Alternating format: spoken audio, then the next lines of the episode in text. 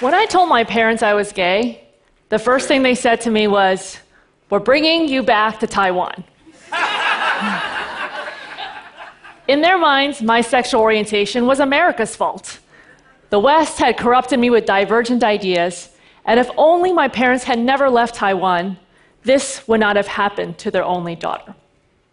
In truth, I wondered if they were right. Of course, there are gay people in Asia, just as there are gay people in every part of the world. But is the idea of living an out life, in the I'm gay, this is my spouse, and we're proud of our lives together kind of way, just a Western idea? If I had grown up in Taiwan, or any place outside of the West, would I have found models of happy, thriving LGBT people? I had similar notions. As an HIV social worker in San Francisco, I had met many gay immigrants. They told me their stories of persecution in their home countries just for being gay, and the reasons why they escaped to the US. I saw how this had beaten them down. After 10 years of doing this kind of work, I needed better stories for myself. I knew the world was far from perfect, but surely not every gay story was tragic. So, as a couple, we both had a need to find stories of hope. So, we set off on a mission to travel the world and look for the people that we finally termed as the super gays. These would be the LGBT individuals who were doing something extraordinary in the world. They would be courageous, resilient, and most of all, proud of who they were. They would be the kind of person that I aspired to be. Our plan was to share their stories to the world through film. There was just one problem we had zero reporting and zero filmmaking experience. we didn't even know where to find the super gays, so we just had to trust that we would figure it all out along the way. So we picked 15 countries in Asia, Africa, and South America, countries outside the West that varied in terms of LGBT rights.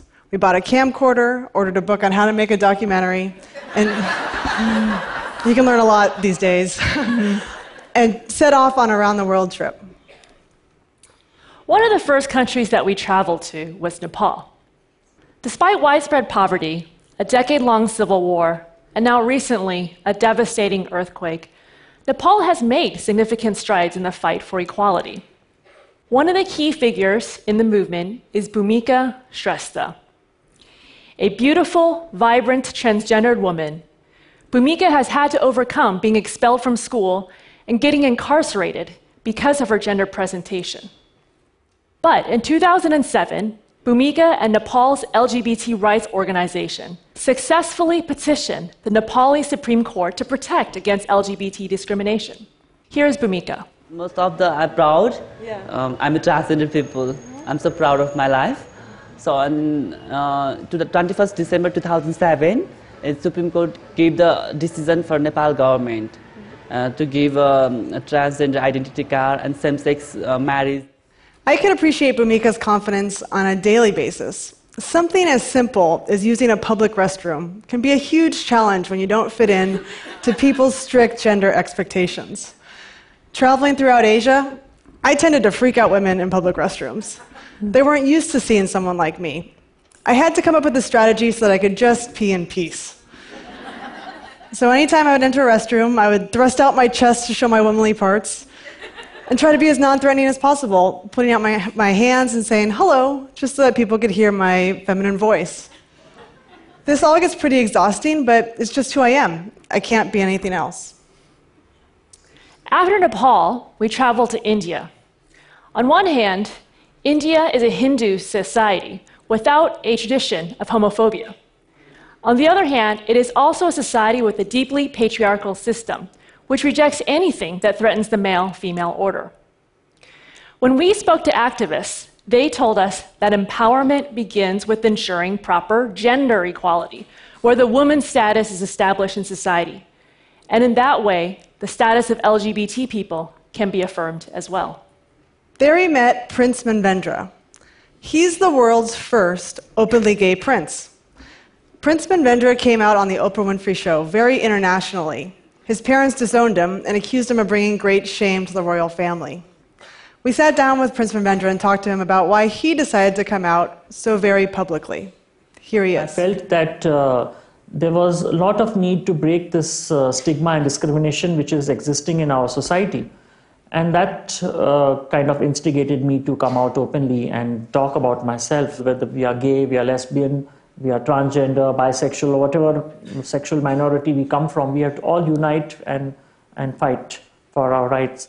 Gay rights cannot be won in the courtrooms, but in the hearts and the minds of the people. While getting my hair cut, the woman cutting my hair asked me, Do you have a husband? Now, this was a dreaded question that I got asked a lot by locals while traveling.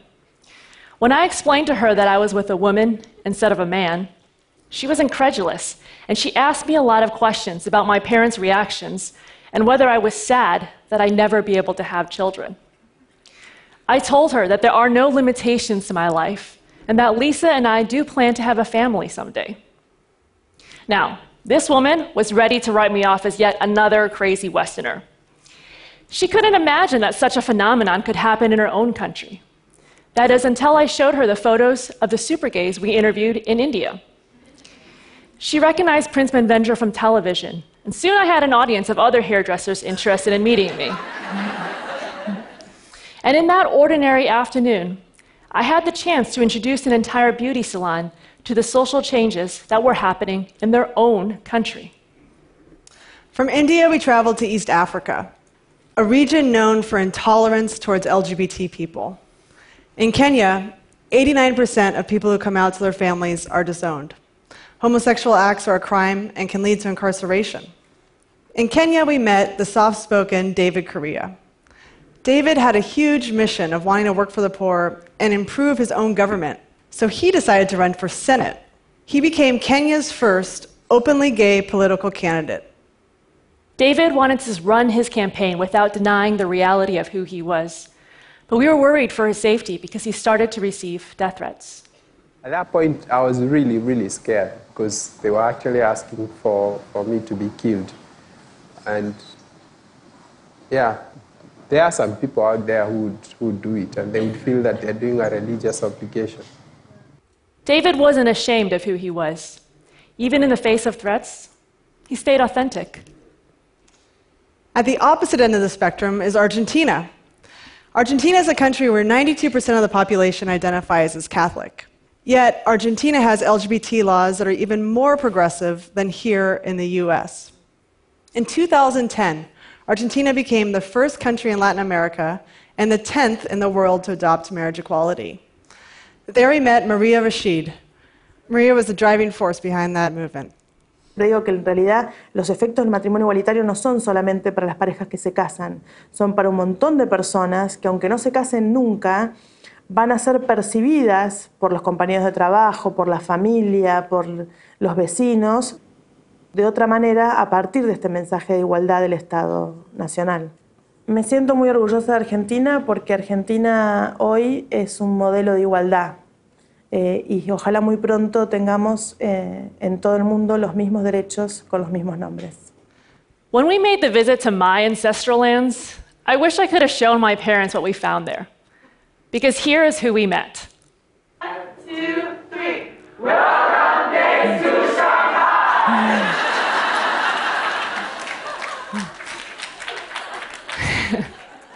A whole community of young, beautiful Chinese LGBT people. Sure, they had their struggles, but they were fighting it out. In Shanghai, I had the chance to speak to a local lesbian group and tell them our story in my broken Mandarin Chinese. In Taipei, each time we got onto the metro, we saw yet another lesbian couple holding hands. And we learned that Asia's largest LGBT pride event happens just blocks away from where my grandparents live. If only my parents knew. By the time we finished our not so straight journey around the world, we had traveled 50,000 miles and logged 120 hours of video footage. We traveled to 15 countries and interviewed 50 super gays. Turns out it wasn't hard to find them at all. Yes, there are still tragedies that happen in the bumpy road to equality. And let's not forget that 75 countries still criminalize homosexuality today. But there are also stories of hope and courage in every corner of the world. What we ultimately took away from our journey is equality is not a Western invention. One of the key factors in this equality movement is momentum. Momentum is more and more people embrace their full selves and use whatever opportunities they have to change their part of the world. And momentum as more and more countries find models of equality in one another. When Nepal protected against LGBT discrimination, India pushed harder. When Argentina embraced marriage equality, Uruguay and Brazil followed. When Ireland said yes to equality, the world stopped to notice. When the US Supreme Court makes a statement to the world that we can all be proud of.